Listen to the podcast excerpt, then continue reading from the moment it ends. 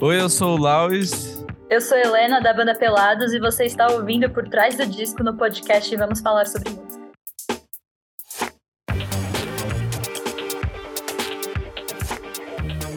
Pelados é um quinteto paulistano formado pelos músicos Lauis, Vicente Tassara, Helena Cruz, Theo Secato e Manu Julian. Interessados na criativa mistura de ritmos e diferentes referências criativas, o grupo lança pela Matraca Records e YB Music o álbum Foi Mal. Para conversar sobre o processo de criação do trabalho gestado durante a pandemia de Covid-19, eu, Kleber Fak e meu amigo Renan Guerra recebemos os integrantes da banda em mais uma edição do Por Trás do Disco. Ouve aí.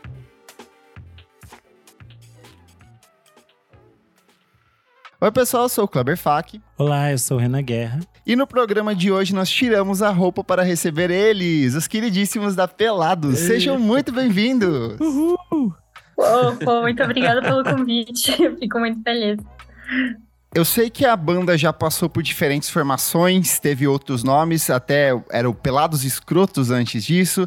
Tem alguns registros lançados exclusivamente no SoundCloud, porém eu sinto que hoje existe um tipo de ponto de consolidação no tipo de som que vocês produzem. É, eu queria entender melhor como que surgiu a banda, como que vocês se organizam, porque eu sei que parte dos integrantes vem de outros projetos da cena paulistana. Enfim, eu queria que vocês apresentassem para os nossos ouvintes quem é a Pelados, como que surgiu essa banda aí. Laus, com você, você que estava na origem. ah, putz. É, Pelados originalmente era eu e o Theo é, e outras pessoas que a gente juntou no colegial. E era uma coisa que a gente fazia espontaneamente, assim, era, a gente ia viajar, gravava um disco do Pelados, tinha um feriado que emendava, a gente gravava um disco dos Pelados, e era, e ela, a gente nunca, não dava show, assim, era meio, tipo, a gente gravava e criava no SoundCloud. Aí, conforme a gente criou essa, a gente criou uma livraria de um milhão de composições nossas dessa época, a gente chegou pro, pro Antônio e falou: Olha, e, e, isso já com a Manu na banda, né? Nesse processo anterior era eu, e a Manu. Aí a gente falou: Vamos gravar elas sério, fazer um disco com essas músicas sério. Aí entrou tudo nesse disco e foi um disco que foi, demorou muito para fazer. Demorou tanto para fazer que a banda é, trocou de formação ao longo do disco. É, na, quando a gente começou, a gente não tinha guitarrista, a gente arranjou um guitarrista para gravar umas músicas. Aí esse guitarrista ficou na banda dois anos, saiu da banda, entrou o Vi, e o Vi tá naquele disco tocando guitarra em uma música. Então, esse disco foi um, assim, vários momentos no, nesse primeiro disco nosso, teve, a gente tinha, tipo, qual que é a formação da banda, sabe? Que a gente não tinha show. A gente começou a ensaiar pra um show grandíssimo que ia rolar. Vai ser no começo de 2020. A gente vai dar nosso primeiro show no começo de 2020. Vai ser demais, galera. Aí. corta a pandemia. Pra... É, em tudo isso. E a gente. É, eu, a Helena e o Vi, o Theo e a Manu ensaiamos esse show tanto, esse show que acabou rolando esse ano só, o primeiro show verdadeiro dos Pelados. É, o disco foi mal. Como que vocês falaram, chegaram num ponto de coesão e falar assim: eu acho que temos um disco com todas essas ideias vindos de tempos e espaços muito diferentes, com pessoas aleatórias se encontrando, entrando e saindo. Como que vocês definiram a estrutura do que é esse, esse novo álbum de estúdio da banda? Acho que justamente por essa questão desse primeiro disco do Sozinhos terem ter sido feito de uma maneira tão estendida, extensa e não participei da produção, né, do primeiro álbum. Eu entrei por último da banda. Então, tipo, eu não, eu aprendi a tocar as músicas, coloquei as minhas linhas lá, mas não era uma, não, era, não fiz parte do processo criativo. O Vino fez parte do processo criativo também. Era um disco que também é, foi composto quando eles tinham 16 anos e a gente foi lançado quando eles tinham, quando o Theo, a Manu e o Luiz, que estavam no início, tinham 20 anos. Então as coisas mudaram muito. Então a gente também, essa questão de identidade, de se reconhecer, acho que tem muito essa questão do artista tentar se reconhecer no som que faz, né? E tentar achar uma identidade. Então a gente estava muito ansiosos de poder achar nosso som, som com essa formação, né? E eu acho que eu já falei isso para outras pessoas que acho que com o Foi Mal a gente se conformou como banda. Eu acho que no, no disco ele tem claramente é, influências de todos os integrantes que são é, que tem escopos musicais é, iguais alguns e muito diferentes em outros sentidos, né? Uhum. Então, eu acho que foi depois dessa dessa grande imersão que foi, fez parte do projeto, eu acho que a gente entendeu qual é o nosso som e tá ainda entendendo. Eu acho que a gente tá ainda uh, num longo caminho de achar nosso som. Mas eu acho que foi, acho que foi a primeira vez que acho que a gente conseguiu se identificar no próprio som que a gente estava fazendo. Essa imersão, quando você fala, foi um período que vocês passaram vivendo juntos, certo? Como Sim, que foi essa juntos. história? Como que foi dividir o mesmo espaço e colaborar criativamente numa casa, todos os integrantes? Coitado do Luiz que recebeu a gente, né? Porque o espaço foi o Luiz, né? Mas, tipo, teve uma preparação. É, teve uma preparação de tipo, vamos orçar o mercado. A gente fez um, uma tabelinha de mercado, que a gente ia gastar de mercado e etc. Mas foi isso. E, tipo, a gente tinha dois bounces de músicas para serem trabalhadas. A gente não ia gravar um álbum, a gente ia viver como uma banda na pandemia, que era isso que dava para fazer. É, a gente tava banda... dois anos sem, sem se ver, né? E a gente tava compondo cada um no seu canto, com todo mundo com um monte de ideia. E eu acho que esse é o maior diferencial, assim, do Foi Mal, que realmente, quando juntou todo mundo no estúdio aqui, cada um com um milhão de ideias, era dez dias e, tipo, tanta coisa, assim, que a gente inventou, que a gente tinha que fazer, assim, que foi, tipo, sem parar, assim, a gente não tava dormindo direito por própria escolha, assim, sabe? A gente sentou aqui e aí é, entrou a Helena, o Vic, com músicas que era uma coisa inédita, né, até então. E a gente, e é engraçado que a gente já se falava toda semana obrigatoriamente, né? Que a gente tinha que se reunir toda hora na pandemia. Só que era sempre online. E a gente vendo assim um outro pessoalmente foi um. Foi assim, uma, uma, uma puta animação, assim. A gente tava muito animado nesses dias, assim. A gente tava chocado que eu tava vendo, assim, os caras falando, nossa, faz dois anos que eu não vejo essas pessoas. a gente tava muito. a gente tava se conhecendo também como banda, né, de novo, é, entendendo exato. como é criar. A gente nunca tinha criado juntos tão perto um do outro e, e, e, trocando ideia e morando junto, né? Tipo, a gente divide, por exemplo, a configuração de quartos era eu e a Manu no, no quarto do Luiz, o Luiz no quarto que, que era dos pais, que os pais dele estavam viajando, e o, o Vicente e o Theo no escritório, dormindo. Então, tipo, a gente também virou uma república, né? Então, também teve isso. Parecia um. Uh, tinha um momento assim que todo mundo ia dormir. Aí é todo mundo pro seu quartinho e as portas todas se viam assim. Aí todo mundo, tipo, boa noite, fechava a porta juntinho, assim, tava muito friends, assim, sei tava lá, muito tava muito engraçado. Sitcom, é, sitcom. Boa. E como que nessa história toda entrou a Matraca Records, que é o selo que lança, e posteriormente a YB, que ajudou também na distribuição desse material? Eles são espertos, eles estavam lá o tempo inteiro. É. A gente já tava com a Ima no outro disco, eu não sabia de nada, eu não sabia que eles estavam tão por dentro. Depois a gente foi conhecendo eles. Eles são muito espertos. É, a Matraca, a Matraca já tinha trabalhos que a gente se identificava, inclusive, com o da Ima, que a gente chamou para outro disco. Então, era uma banda, era uma era um selo que a gente tinha familiaridade com pro, né, com projetos assim. E a gente gostava do, da proposta deles se identificou com o catálogo de artistas deles e da proposta que eles tinham com o lançamento de um álbum. A gente conversou também sobre isso, se era gestão de carreira, se era... Porque tem várias formas diferentes de trabalhar Sim. com selos diferentes. E a gente tava uhum. nessa, nessa questão de tipo, olha, a gente nunca lançou um álbum com selo. O primeiro, o primeiro álbum que a gente lançou, Sozinhos, foi independente. Tipo, a gente lançou através da Supersônica, que era a gravadora do, do pai da Manu, mas a gente não, não, não tinha um selo. Então também tem essa relação de entender também o mundo dos selos e quais são as relações entre é, banda e selo, álbum, obra, fonograma. Então, foi formas de, sei lá, também te conhecer. A gente tá conhecendo é. e, e ele já tava por dentro. E no Brasil, eu não lembro quem me falou isso, mas é, tem uma coisa que no Brasil, selo é uma coisa muito é, difícil de explicar, né? Toda hora eu tô. É bem versátil. Situação... Cada um vai pra uma é, direção é, diferente, né? Exatamente. E aí então, tem que se... Foi uma coisa assim que com o Matraca a gente se deu bem, assim, como amigo mesmo do Matraca.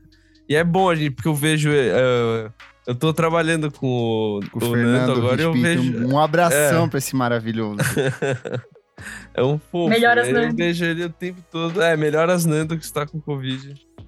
E não fui eu que passei. Mas aí a gente tá super próximo deles e ficou um clima muito bom, assim. E foi muito bom que na primeira reunião que a gente teve com eles, É, eu não conhecia eles, eu acho que tinha mais gente na banda que não conhecia. Tinha gente que já conhecia. Você conhecia, Helena? Eu conhecia a irmã do Pedro Vince e, ah, é. e a mãe do Pedro Vince, porque a mãe, uma é coisa é completamente. A mãe do Pedro foi minha chefe, porque eu sou professora de história também, uhum. na escola que eu trabalhei. Então ela foi, chegou a ser minha chefe, não tinha nada a ver com música. E eu gravei com a irmã do Pedro, a Dora, que, que faz parte da Tuque Filmes, é um filme com a Chablau e com o Theo, que vai sair ano que vem, chamado Gatas Transcendentais. Então eu conheci uhum. essa galera por meio da Tuque Filmes. É, então outra, eu conheci a outra família. curiosidade do Foi Mal, esse, esse filme que elas gravaram do Gatas é, Transcendentais é, foi, tipo, literalmente um dia antes, assim, terminou no dia que começou a residência dos pelados. Tipo, a Manu e o Theo vieram, daí, então os dois já estavam mais enturmadinhos, assim, já tinham. É, eu, eu, tão... e a, eu e o Theo, é. Já. Legal. É, é verdade, não, a Manu não, desculpa, Helena. Ah, não, mas... A Helena e o Theo estavam, ó, corridos. É, vocês falaram um pouco dessas referências múltiplas, né? No disco a gente vê que tem muitas coisas, dá para pescar muitos universos. Eu queria entender como vocês organizam essas coisas, assim, como vocês fazem essa troca de, de referências do que um gosta, o que não gosta, o que vocês conseguiram organizar nesse, nessa espécie de causa, assim. Nossa, a gente deixou o Luiz maluco. É só isso que a gente é, deixou. É, não organizam, né? um caos desorganizado. Mas eu acho que não, eu acho que eu, eu, sempre, eu sempre bato na tecla, eu acho que o Clube do Disco foi muito importante. A gente fez um, foi uma forma da gente é. se encontrar na pandemia. A gente fez um Clube do Livro, só que com álbum.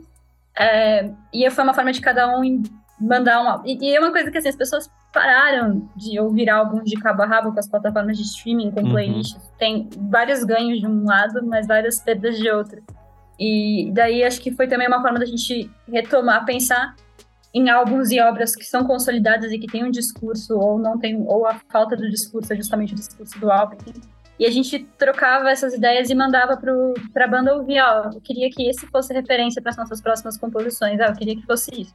E passeou por vários estilos e uhum. referências diferentes que a gente tentou emanar de novo, de novo no meio da, da mixagem e o Luiz ficou louco, porque ele que mixou Acho que tudo isso.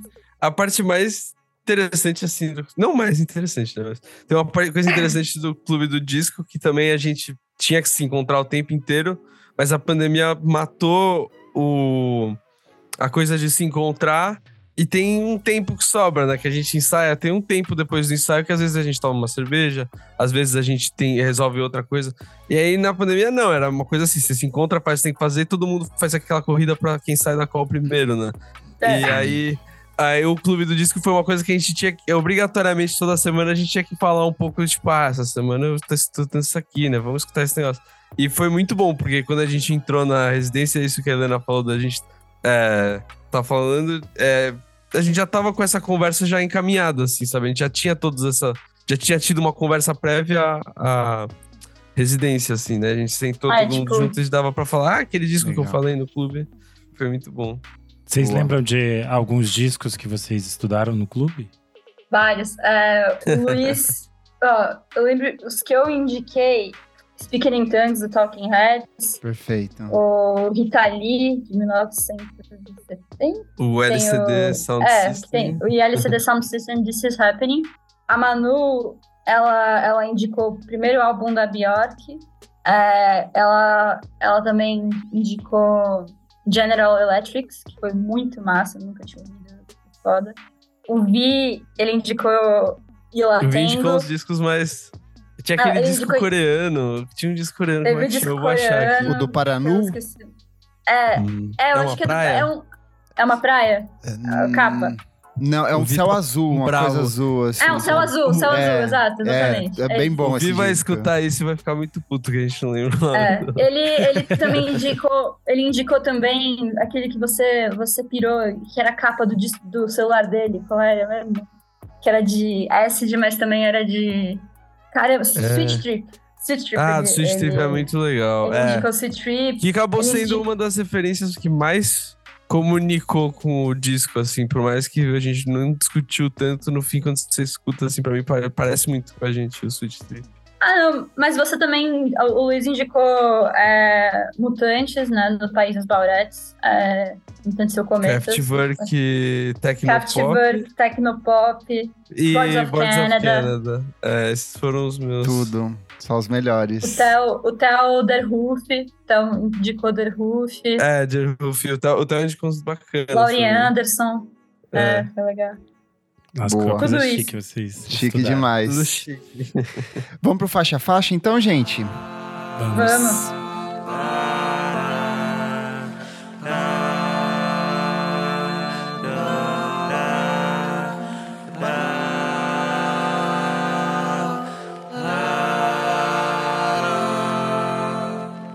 Vocês falaram do, dos mutantes e eu acho que essa primeira faixa inicialmente me lembrou os mutantes. Que é o Sgt. total. Peppers foi decapitado. Tem essa, essa brincadeira, né? Como se fosse uma pequena vinheta de, de abertura, assim. Eu queria que vocês falassem um pouco sobre como vocês criaram esta. Essa é uma composição do Vi. É, o Vi fica É. bravo porque as pessoas. As pessoas ainda não sacaram. A gente pode até falar finalmente que essa música e o Medo de Ficar Pelado são a mesma música, cara. Uma música enorme que o Vi tinha escri- escrito. E o Vi, ele é muito bom de fazer músicas. é, que eu, eu- quando eu vou fazer uma letra, eu escrevo a primeira frase da letra e eu fico. Acabou aqui, eu não sei, não sei mais o que fazer, sabe? Aí minhas músicas têm todas um minuto. Aí O Vi, ele consegue fazer letras grandes, então a letra dele deu pra separar em duas músicas, né? Que foi o Sgt. Peppers e o Medo de Ficar Pelado. Ó, pra ele ficar feliz, eu tinha anotado aqui como eu ia falar dessa música também. Eu tinha, eu ia perguntar se essa música era uma sequência da Ah. primeira música. É, Então, exatamente. feliz. Obrigada, Renan. Não, exatamente. Ah, o Eu Renan sacou que- totalmente, então. E ó, o Vi que eles estão falando é o Vicente Tassara, tá, gente? É. Também participou É. aqui do, do Sofia Chablau, é uma enorme perda de tempo. A gente entrevistou ele ano passado. E dentro das explicações que ele deu no disco da Chablau, fica bastante explícito esse conceito de mesclar músicas, fatiar, depois recortar bastante, né?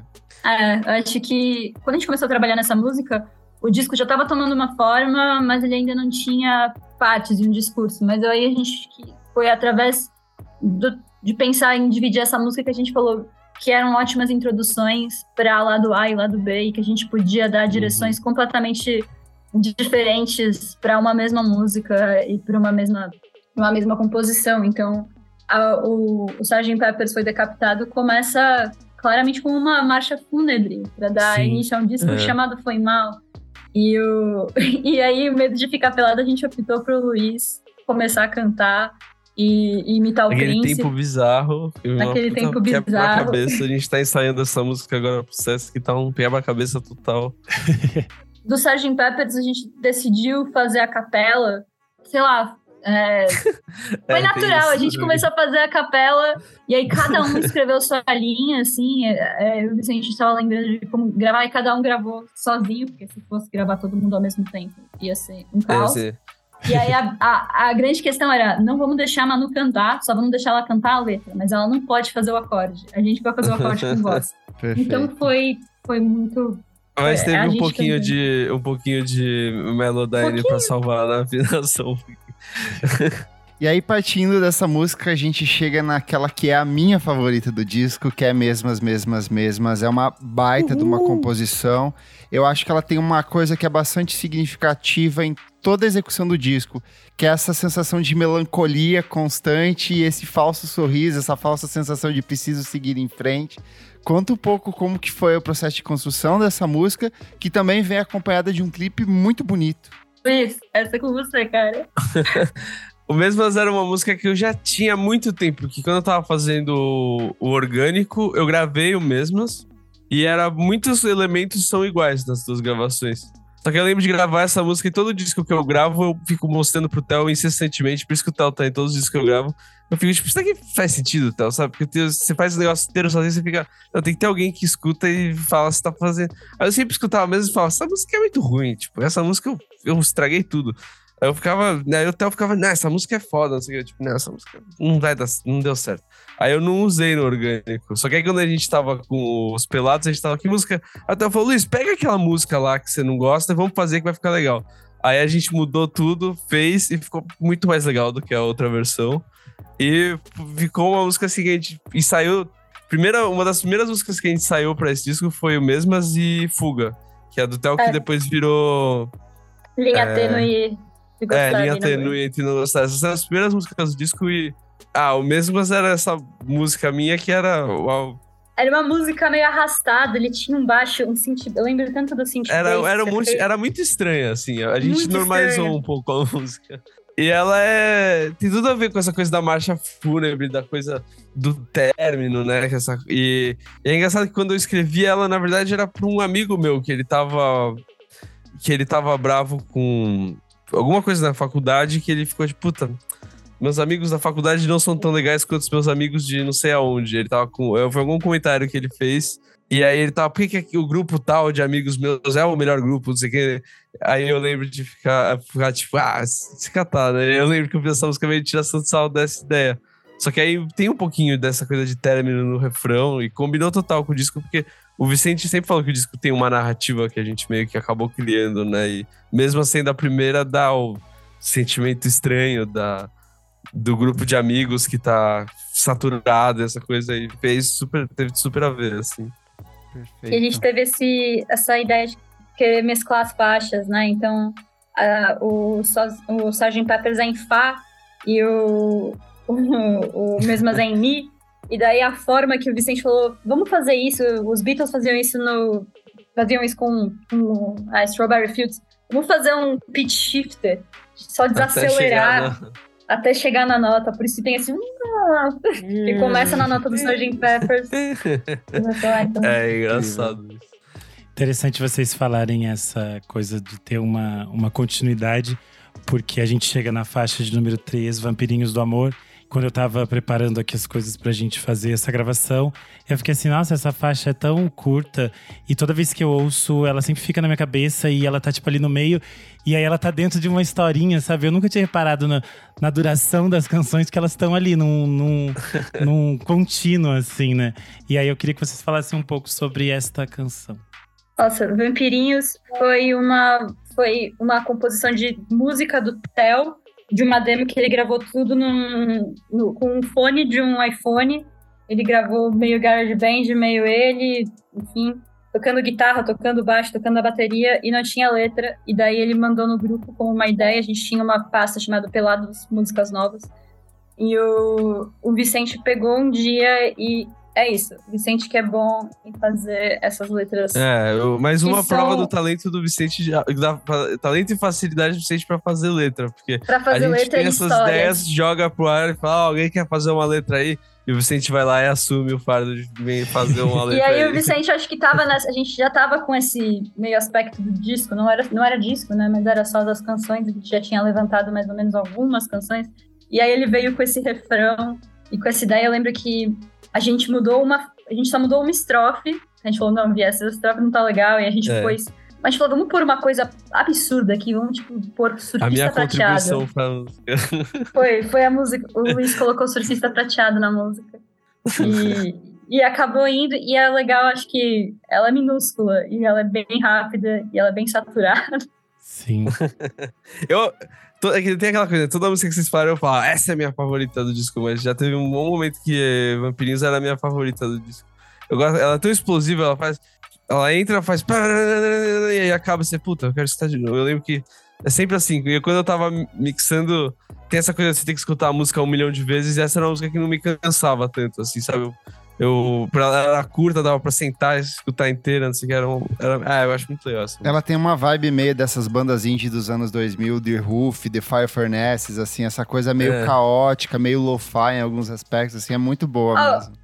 Você falou The Five Furnaces, foi outro disco que o Theo É, que o também Theo de recomendou, exato. que ele É, é recomendou. muito- Nossa, bem lembrado, Helena, bem lembrado.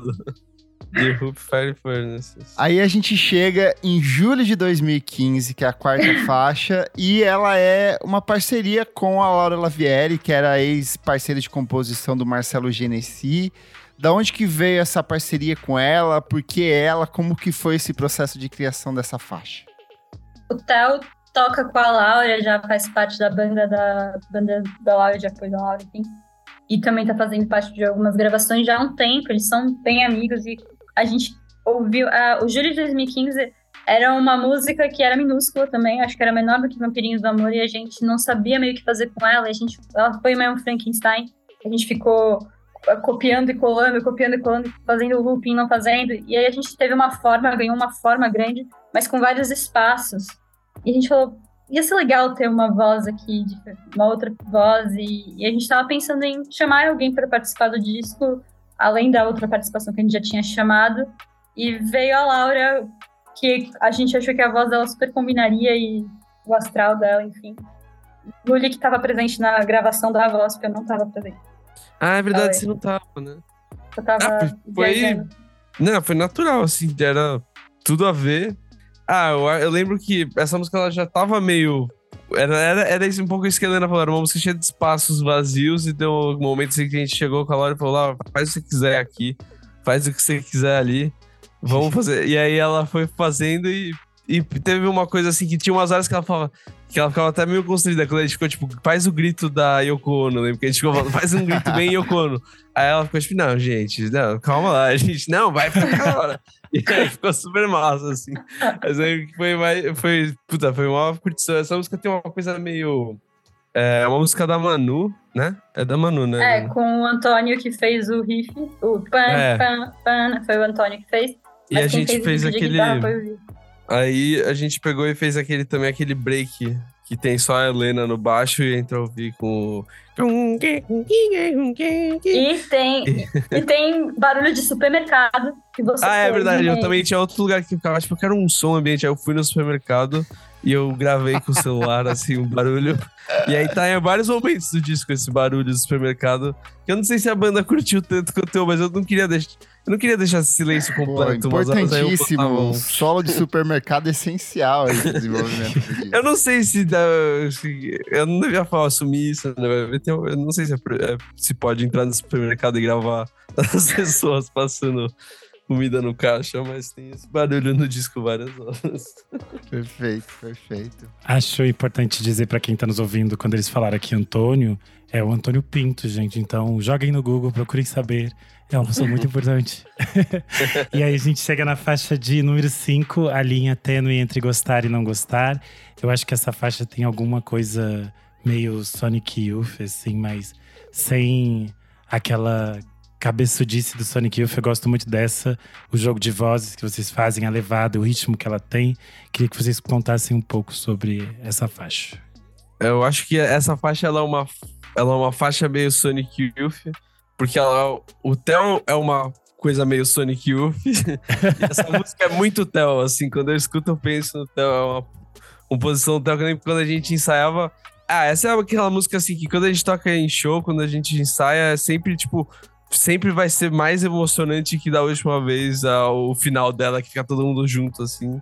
É, foi uma, foi uma faixa que o Theo ele chegou só com o riff de synth, a batida e o refrão. E a Manu, a gente falou, meu, vamos manter essa batida por um tempo. Manu, foi a primeira vez que a gente foi criar alguma coisa juntos em banda, ainda a gente tava ensaiando pra live, da primeira live que a gente ia fazer em 2020. E aí a gente falou, mano, fica falando umas coisas em cima desse groove. Vamos fazer esse só, groove. Sogra sexy.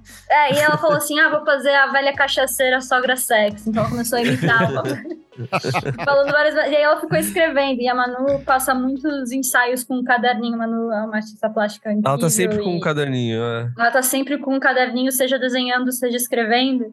No ensaio, assim, ela mantém o foco assim. Então eu lembro dela escrevendo e se cantando, escrevendo e cantando. E aí a gente foi colocando, ah, mas vamos pegar a referência de timbre. E a gente para depois, e foi muito louco para ver essa semelhança. Mas parece um pouco Rock Lobster do, do é, bem essa ideia de ter um riff e ter um groove quadradão. E aí veio o, o Vicente com aquele solo absurdo, inspiração, assim, acho que foi, foi bem gostoso essa, fazer essa música dessa forma. O Vicente que fala que o solo dele é meio Grateful Dead nessa música, é, né? Tem uma é coisa. E aí também depois eu vim com a, a 3013, botei acid no meio e ficou uma, uma puta maluquice essa música. Tem uma coisa que eu gosto muito dessa música, que é uma solução muito simples para um problema que a gente tava tendo, que era.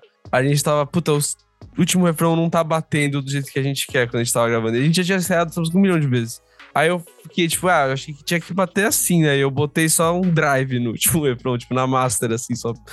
E aí todo mundo ficou, ah, deixa, deixa assim mesmo. Aí essa música no último refrão liga um drive, assim, fica, e funciona assim pra ela. Acho que essa simplicidade tem tudo a ver com a música também, assim, a solução rápida pra coisa. Perfeito. A gente chega no que foi a primeira composição do disco a ser apresentada ao público, nunca sozinha, sempre mal acompanhada. Eu lembro que quando a gente foi recomendar ela no uh. programa, foi uma disputa para quem ia dar ela de dica na semana. Outra canção muito boa, muito poderosa e que eu acho que também tem essa coisa de mesclar vários elementos. Ela tem um fundinho de jazz, mas ela é uma canção de rock essencialmente. Assim, como que foi criar essa música que é uma composição sua, né, Helena, em parceria com a Manuela e com o Theo, né? Então, eu, como o Luiz falou, eu passei o começo de julho morando antes de morar com eles. Eu morei com o, com o Tael e com a Sofia Chablau fazendo esse filme. E, meu, passar tempo com a Chablau é, é, muito louco. Ela, a gente teve umas conversas muito massas lá e ela é muito criativa. E a gente ficava sentada pra ficar tocando e tal. Daí eu lembro de uma vez eu tava sentada brincando com os acordes. Falei, ah, Theo, olha aí esses acordes. Ele, ah, legal, pá. Daí eu peguei, liguei meu gravador. E eu fiquei gravando e, tipo, eu tava pirando em fazer tempos tortos. Tipo, com a forma que de boa, mas fazendo uns tempos tortos, que não fosse 4x4. Sei lá, como baixista, eu sempre gosto de pensar no, no ritmo mais do que na harmonia ou coisa do gênero. E aí eu lembro de. Eu sempre tive muita dificuldade de compor e te mostrar coisas que eu componho pra banda ou pra qualquer pessoa. E aí eu lembro que a gente tava conversando e, e sei lá, foi um. Tava um ambiente tão gostoso e tão agradável e tão, sei lá, de criatividade que eu falei, ah, não, vou mostrar, vai. Pô, vamos lá, vou mostrar. Daí eu mostrei o áudio e eu tava falando, ah, massa, vou fazer isso. Daí a Manu, a Manu falou, ah, você tem alguma ideia de letra? Eu falei, ah, eu tenho essa primeira estrofe, eu tinha a primeira estrofe, só que eu não sabia qual era a primeira frase que eu ia escrever. Daí eu falei, ah, Manu, essa frase eu não sei, a frase, essa frase eu não sei. E ela escreveu, ela começou a música como se fosse a letra, ela pensou que era, que era a letra, então ela falou, a frase que eu não sei, parece, daí ela começou Eu fiquei, caramba, ficou legal. E aí, uh, foi uma música que o, a, o Theo veio com um refrão, uh, e foi uma música difícil de achar o tempo. E aí a gente falou, ah, vai ter que ter uma drama machine. E, e aí o Luli pode falar mais sobre essas questões de drum and bass, que ele pira muito e que eu acho que tem muito a ver também nessa, nessa música com essa ideia, porque é uma música, foi a primeira música que a gente foi fazer que tinha bateria eletrônica e bateria que programada pelo próprio Theo. e bateria normal, realmente. Legal. E a gente falou, ah, vamos fazer com o violão, vamos gravar com o violão, vamos pegar. E eu, eu lembro do Luli falar, ó, pega, vamos deixar o microfone muito perto para pegar o som do atrito do seu dedo trocando de acorde, então você consegue ouvir um trocando de acorde. E tem o falsete do Luiz no refrão, que é perfeito. Então... Mas fala aí dos, dos drum and bass. Ah, ela é muito modesta que ela fez uma música em 11, é em 11, não é? E o refrão é, é em 11 por 8 é e no refrão muda, o, muda, fica em 3. E ela fez isso ficar totalmente natural. E ela trouxe isso para várias músicas nossas nesse disco. O Medo de Ficar Pelado também foi um groove de baixo que a Helena trouxe, que ela consegue deixar pop esses tempos assim que. Outro dia eu tava, tipo, de desafio tentando fazer uma música em 7, ficar pop, e eu tava arrancando o cabelo aqui no estúdio. A Helena chegou com essa música e essa música ficou muito legal. E aí, quando juntou com o Theo, tinha essa coisa que eu queria fazer uma. Eu queria uma drama machine nessa música, porque era o violão. E aí eu fiquei, puta, como eu, eu acho que combina com o violão. E eu também queria botar drama machine em todas as músicas do disco, né? É, e tem uma coisa que o Theo, quando junta o, é, o, o, jeito que a gente tava gravando a bateria que era muito low-fi, juntava com uma drum machine, dava um peso também muito bom. Aí a gente, eu peguei uma drum machine que eu tenho, que eu gosto muito, que é que eu não tenho, que eu tenho samples, que é a RY30 da Yamaha, tá aí uma drum machine pouco contada da história. E eu gosto muito dos sons dela. E aí eu peguei pro Theo pra tocar, e o Theo tinha esse groove na cabeça, esse groove absurdo. E aí ele sentou, a gente ficou um tempo lupando esse daí, fazendo umas variações pro refrão eu troquei, mexi nos timbres, dei uma. Tem uma hora que rola um drum and basszinho logo antes de entrar no refrão que eu dei uma zoadinha. Ah, e essa música entre o Theo e a Helena. A Helena no violão, né? Nessa música. E eu. Ah, eu queria botar essa coisa do. Tem a coisa. Eu acho que é uma coisa meio. Ah, eu queria lembrar. Tem umas frases do BR que sempre valem pra essas horas aqui. É legal quando a pessoa escuta que é um violão não importa muito que o violão tá tocando, mas eu gosto que a pessoa escute que é um violão. Então eu gosto de deixar o dedo riscando na, na corda, essas coisas. E isso vale um pouco para todos os instrumentos, assim, quando eu vou gravar. É mais Eu acho que a gente gava muito, tipo, não, o acorde e tal. Eu fico mais, tipo, não, quero que você vai ser o violão nessa música, vamos botar. E aí depois a, a Maria que escreveu sobre a música, falou que o violão entra entre os instrumentos. Ela falou uma coisa de quem sabe escrever, eu não sei escrever, ela falou com umas palavras bonitas. Isso do violão e. Ah, eu, puta, essa música é hit total. Eu lembro quando a gente escutou, a gente falou, Helena, você fez o, o hit do disco. É muito boa. A gente vai lançar essa primeiro. Eu lembro que tem até vídeo de eu falando, ah, essa daí tem que É. ser single. A primeira.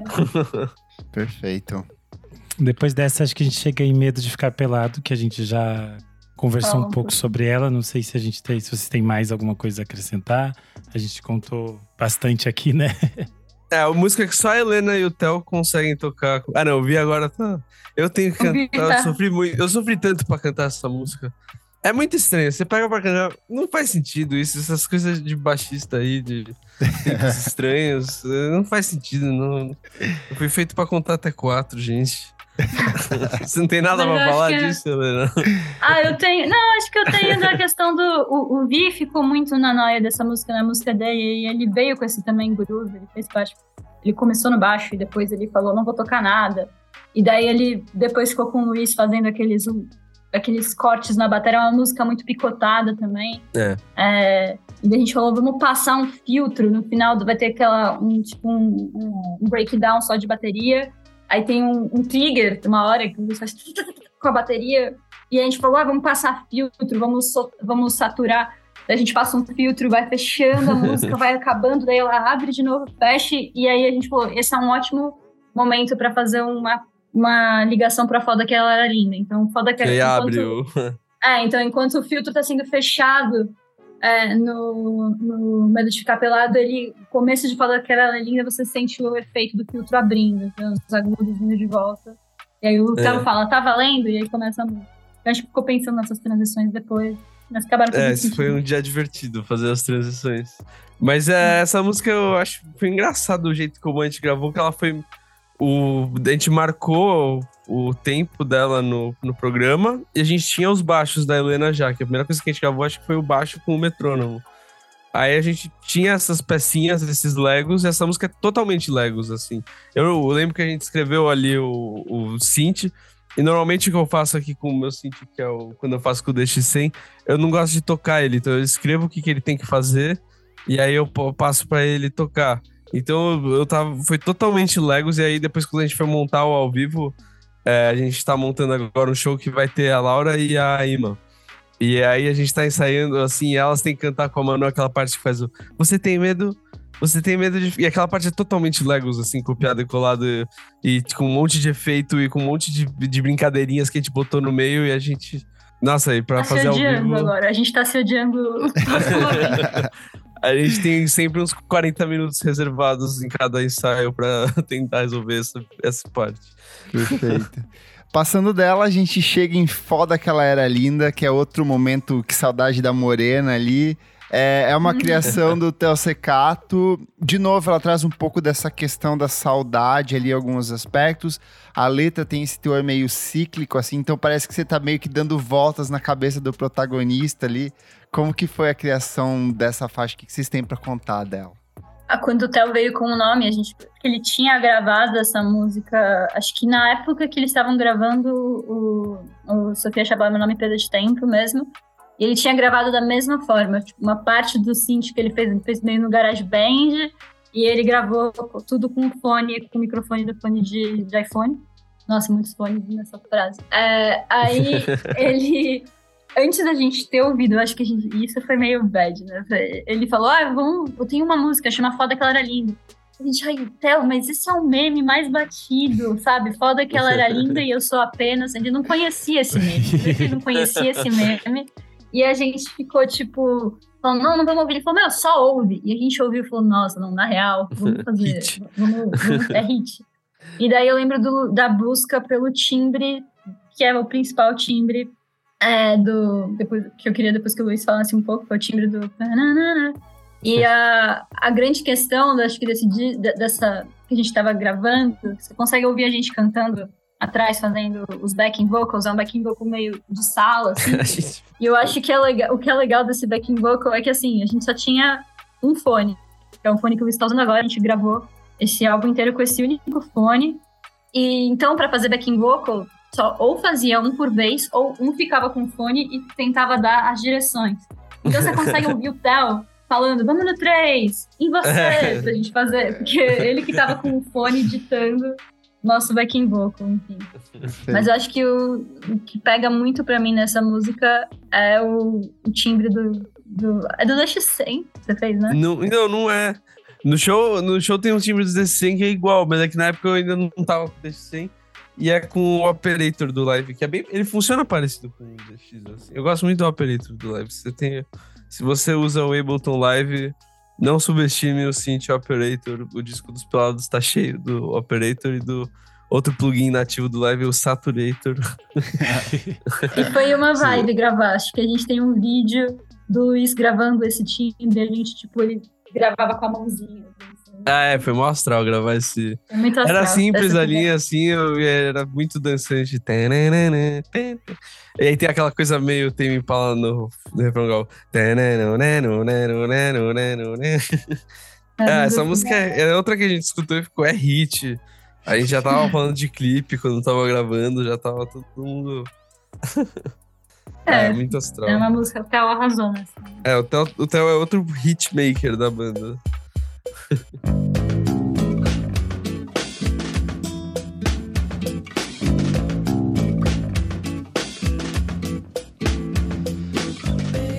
A gente chega então à faixa de número 9, Coquinha Gelada After Sex. Eu confesso que essa foi a que mais me pegou desde o dia da, da audição, talvez por identificação com o personagem da história, que eu sempre preciso de coca gelada depois de estar de ressaca, basicamente todo final de semana. Então, acho que vem uma identificação, mas eu gosto muito que ela tem uma coisa meio alguma coisa de bossa nova muito torta, muito estranha, e isso é muito interessante. E eu gosto como ela é pop, mas ela acha uns caminhos muito engraçados, assim. Então eu queria que vocês contassem um pouco de como surgiu esta, esta canção. Vicente. o Vicente, a letra. a, a, letra veio de uma parceria que a gente ia fazer, mas acabou não dando certo. Ele quis escrever para uma parceria que acabou, a gente acabou nem fazendo. É, mas ele, a gente gostou tanto da música, é uma música tão caricatural e, e, e é tão sincera. Sim. Eu também me identifico muito com o personagem central dessa, dessa música. e eu sinto que ela tem, acho que um pique meio. Eu sinto, pelo menos do jeito que a Manu canta, um pique meio Rita Lee, é, do, uhum. meio do mania de você, assim, tipo, essa coisa meio sexy, meio tipo, não, e enfim, uma coisa meio. Uma bossa meio estranha, tirando um sarro. E, e, eu acho que, assim, uma coisa que eu gostei também foi. Acho que foi a ideia do Luiz, isso? O Luiz, você que me fala que a gente. A música começa. A gente ampliou um beatzinho é. que tinha no, no, no, órgão do Luiz, tipo, uma bateria pré-definida que você usa para acompanhar. Né? É que ele tem o. Ele é um órgão brasileiro, assim. Ele é, o Gambit, ele vem com umas baterias padrão, assim, meio bem tosquinhas, assim. Aí ele tem o, a bossa nova, que era essa. Aí a gente gravou a bateria a bossa nova, fez esse sample. E o Vicente que teve a ideia de fazer o baixo ser mais ampliado possível, que o baixo é um sample grandão da Helena. E a Helena fica zoando entre os samples, fazendo uns. E aí, o, mas tem o. Que, que é o negócio. Então a música era esses. É outra música Legos, assim, que era a ideia do Vi, era um pouco, tipo, pegar esses bem sampleados essas coisas. E aí a gente misturou isso com o violão que eu ouvi tocando, que não tem nada de demais, assim, é realmente só um violão tocado. Eu gosto que ela é meio vazia, porque falam que o groove, quem faz o groove é o silêncio, né? Então essa música ela é cheia de intervalinhos entre as coisas, assim. E a letra é muito engraçada. É, é, tu tá imitando Júpiter, Júpiter maçã. Essa música é muito engraçada. Eu gosto muito desse disco porque você vai ouvir com uma expectativa de ser uma coisa descompromissada, leve, aí assim, no meio da audição vem alguma frase que dá aquela chicotada na alma, assim, e a gente chega na faixa de número 10, que é a música de término, e ela tem um trecho que eu acho muito bonito, que é Cresci, agora posso te deixar para trás, mas eu vou guardar a parte de você que vem comigo. Como que foi essa música que é demais e eu acho que ela tem muito da atmosfera do que é o disco, porque ela tem uma vibe meio lo-fi, você tem uns ruídos de fundo, ela tem um, um som para além da própria música ali. Manu, essa música é da Manu. A Manu Ah. toca violão nessa música. É a única que ela toca violão mesmo. Porque ela compôs no violão. É, essa música é totalmente da Manu, assim. É, Esse disco tem algumas músicas da Manu, mas essa tem a cara dela e tem essa coisa da voz dela nessa música. Tá, nossa, tá muito bonita a voz da Manu. E eu deixei bem. Eu queria deixar bem riscado, assim, que a voz da Manu, ela. A Manu, ela tem uma coisa que poucos cantores que eu, que eu já gravei, eu participei de gravação, que ela sabe fazer o S, porque quando você tá cantando, você nunca pensa no S. Em inglês, eles têm mais essa questão dos S's, né? Mas em, em português não tem tan- tanto S quanto em inglês. Só que é difícil pro, pra você não deixar tudo meio. Ela, ela consegue fazer a coisa ficar macia, então dá pra voz dela ficar mais aguda, mais riscada, sem ficar irritante, assim, que ela faz um S macio. Eu não sei explicar, mas é- nessa música, quando. É o oposto Manu da canta- Cristiane Torlone nas novelas do Manuel Carlos, que tem aquele S afetadaço, assim. Ela fez É, é, então, exato. é o- É, exatamente. Ela- Mas tá vazando ali o som. Não, o... E a, a letra, a Manu veio com a letra, a Manu tinha passado recentemente por um término, e então a gente começou, e a música tem a ver também com esse processo, e aí a gente começou a chamar de música de término, de zoeira mesmo. Ah, a música da fossa, a música de término, música de término. E aí virou o nome da música. A gente achou que, porra, valia muito a pena o nome da música ser essa música. E, e a gente chamou a, a nossa amiga Helena Zilberstein, que ainda fez o photoshoot de promoção do, do disco, uma grande, grande amiga, para fazer essa, essa segunda voz. Sempre foi uma, tipo, uma pessoa que a gente queria chamar, porque quando a Manu apresentou essa música para ela, antes de apresentar para a banda, elas estavam viajando e elas, a, a Lê já começou a abrir voz. E a gente falou, nossa, vai, que da hora e tal. E aí foi muito gostoso. E aí ela veio, gravou e tirou uma foto analógica da gente, que acho que talvez seja uma das minhas fotos favoritas. Inclusive a foto de perfil É, do, do nossa, WhatsApp. É, minha essa foto foto de de perfil do do WhatsApp. E do Instagram. E do Instagram. E do Instagram. Ele só fez um foco, mas da gente, daquele momento, eu acho que ela, além de ter imprimido ela mesmo no disco, eu acho que ela imprimiu, ela fotografou e recortou esse momento muito específico da nossa vida, da gente morando junto, e essa foto eu achei, sei lá, muito bonita. E foi desse dia que a gente gravou a música de término e tem essa foto. Perfeito. A, a Helena, ela, ela é meio. Acho que. é Aqui, achei o nome. Ela é meio Klaus Wurman dos Pelados, o- a análise. Que é o cara que fez a capa do Revolver, que ele depois toca baixo com o John Lennon. Ela, se ela precisa fazer uma capa, fazer uma arte pra gente, ela debulha, fica demais. Se ela precisa cantar na música, ela vai lá, arrasa. Helena- e ela tá sempre por aí, assim, a Helena. Não a Helena Cruz, baixista, a, A outra Helena Helena que cantou nessa. É, a Zilberstein que cantou nessa música. Maravilha. A gente chega então à faixa de número 11, Ser Solteira é Legal, que é uma vinheta no cavaquinho, né? A Manu e o Theo tocam, e eu queria entender como surgiu esta, esta vinheta. Foi depois de um ensaio da Pelados na casa, na, no escritório, basicamente marcenaria do pai do Vi, onde tinha vários instrumentos, tipo, meio sem corda e tal, e tinha dois cavaquinhos completamente desafinados. E aí o Theo e a Manu estavam brincando e eles gravaram no celular. É um áudio de celular que o Luiz tratou um pouco, né? Prestar É atenção lá muito pra ouvir. pouco. É, dá pra ouvir um, um carro passar, sei lá. E a gente achou muito bonito essa, esse o discurso que eles construíram no meio desse, dessa jam de cavaquinhos. E o nome veio depois da música de término. A gente falou, não, esse nome é perfeito para essa música. E ela é pouquíssimo editada e a gente achou, sei lá, ela simples e muito bonita. Não, muito sincera. Perfeito. A gente chega na faixa de número 12, que tem um dos meus títulos favoritos. O disco tem vários títulos maravilhosos, mas esse aqui é É, sensacional. É Yola Tengo na Casa do Mancha. Ela é a composição mais extensa do disco. Ela tem uma estrutura assim, bem. é, ela tem um- uma, uma estrutura linear, mas tem uma historinha que vai meio que costurando essa composição. Como que é? O que, que tá acontecendo nessa música incrível aí? Nossa, tá aí mais uma música que eu falo. Essa é a minha favorita do, do Essa do música, Vicente. ela durava o dobro do tempo, né? Isso daí foi uma. Ou não, eu me confundi. Ah, não, é o Coquinha que durava o dobro do tempo. É. É. Mas é. Ela- essa durava mais também. Durava mais cortar um pouco. Mas, nossa, ah, eu acho demais, assim, é, a coisa da. Como, quão lento que é o que ela constrói. Que o disco tem músicas curtas e com muitos efeitos e muitas coisas, e essa é a música que a gente falou, não. Essa vai ser mais crua, meio que nem um show ao vivo da Casa Sim. do Mancha, que é essa casa de show que tinha em São Paulo. A gente ia muito, assim, antes da E pandemia. tocava muito. E a gente tocava muito lá. O, o Vi, ele misturou várias memórias de casas de show pequenas nessa música, assim. A Casa do Mancha ficou meio como o símbolo dessa Legal. coisa. E aí ela, a música constrói muito devagar, assim. E aí quando tem o primeiro refrão e ele é meio uma mentira, né? Porque o primeiro refrão não tem aquela coisa inteira do refrão. Seca totalmente o primeiro refrão.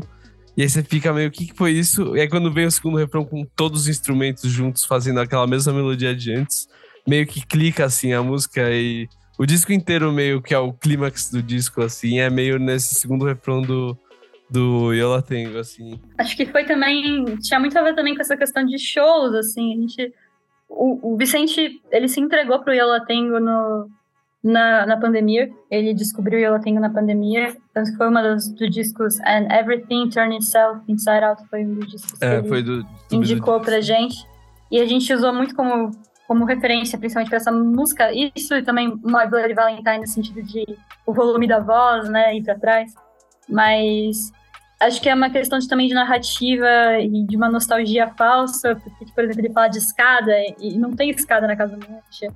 E a gente tá vendo.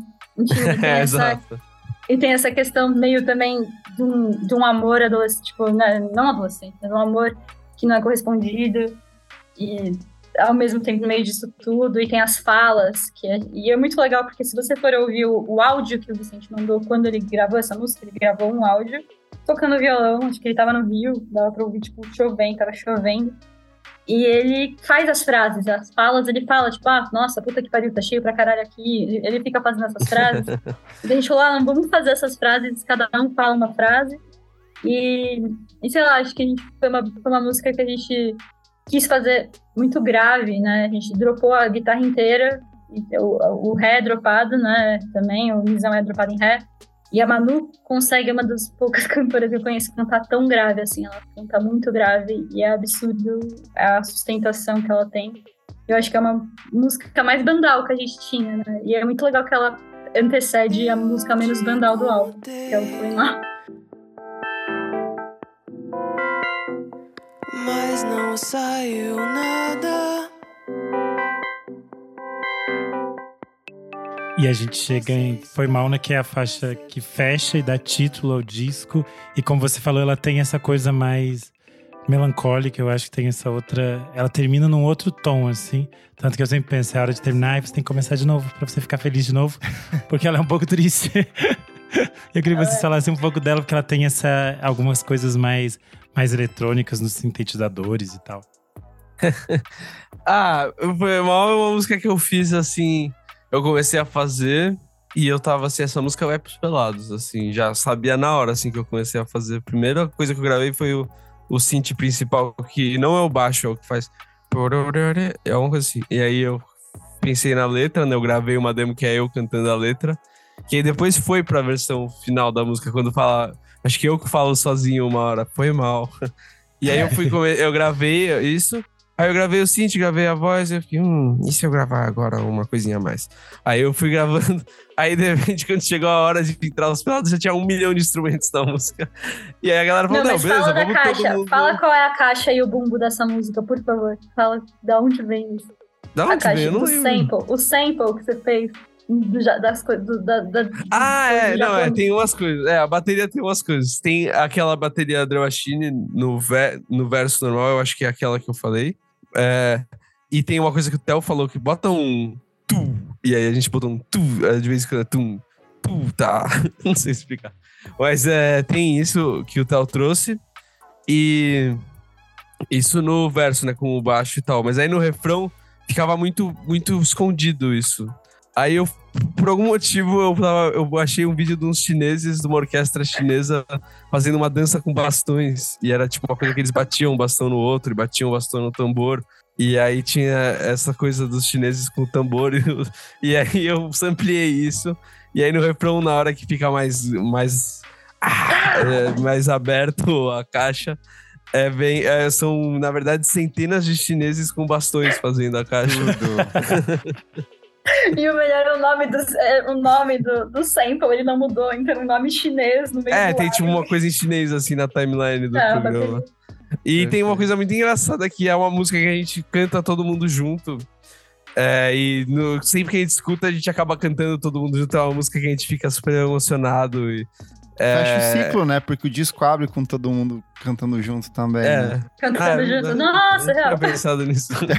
Aí, ó, os jornalistas E- criando e- significado aí pras coisas que não Ah, existem. Não, tá valendo. não, mas- Agora já tá. Eu vou falar isso agora. E eu acho, eu acho que esse disco, é, eu, quando o Luiz mostrou essa música, a gente gravou, pá, é, na real, a Manu gravou, os instrumentos estavam quase todos prontos, mas a, acho que foi sempre, foi um consenso, acho que do, o Vic começou a falar, ah, a gente tem que chamar o disco de Foi Mal, e, na não foi nenhum, foi nenhuma discussão, tipo, nossa, assim, você se chama Foi Mal, e Foi Mal é a última música, e conseguiu fechar, acho que essa, essa loucura aí que a gente fez nessas 13 faixas, mas que tem um sentido. Elas se Perfeito. amarram, acho que bem. Perfeito demais. Gente, pra fechar, uma pergunta que a gente sempre faz aqui, que deixa os convidados preocupadíssimos. Vou pedir para que vocês escolham uma música, cada um uma, obviamente, que vocês acham que é a melhor música do disco, a que mais representa, a que atualmente vocês estão gostando mais. Qual que é a queridinha de vocês? Uma Vai a só, Helena não tem, primeiro. não tem. A Helena tem primeiro, porque aí eu posso escolher uma que não seja a dela e fica mais fácil pra mim.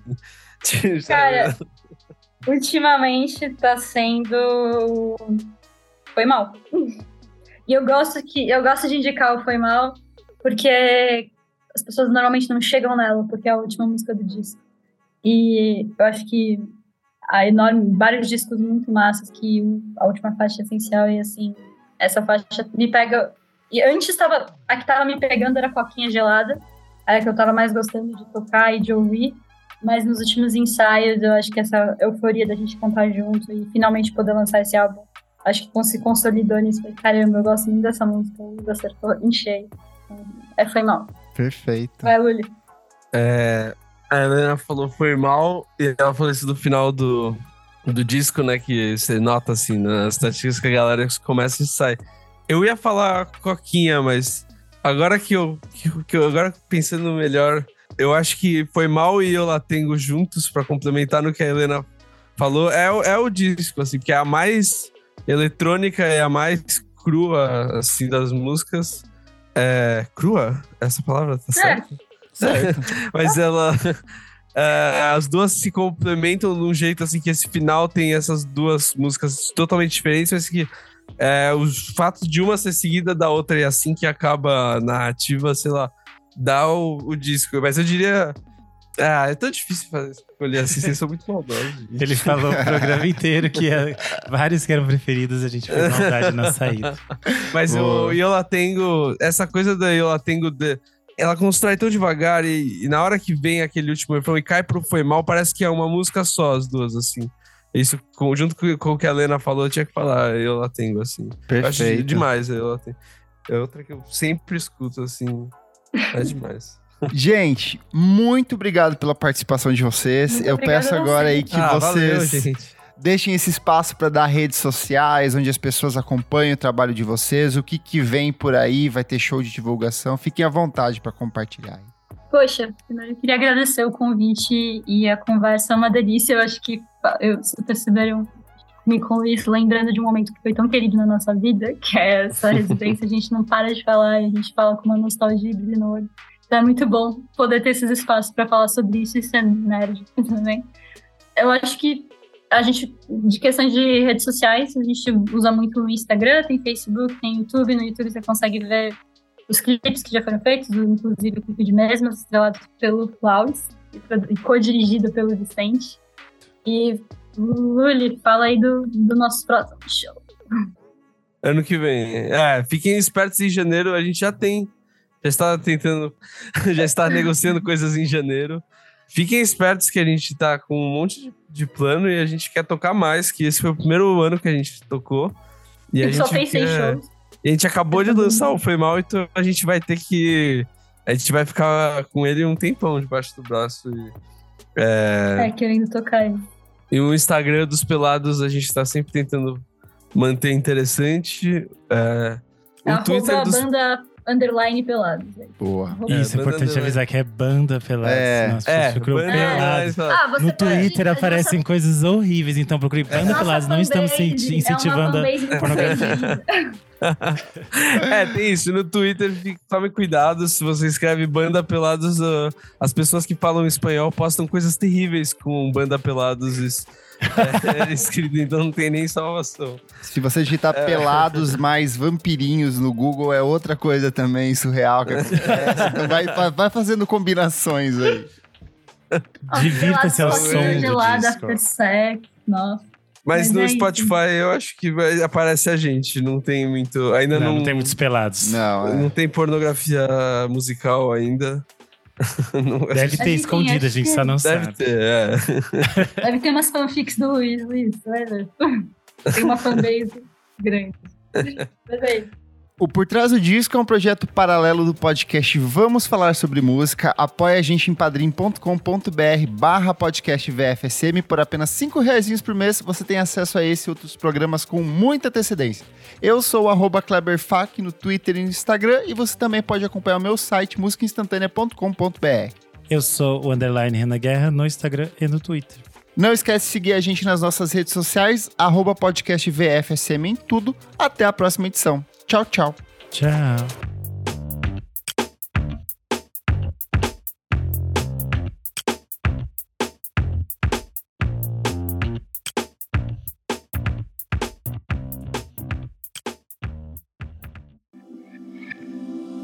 Esse podcast foi editado por Nick Silva.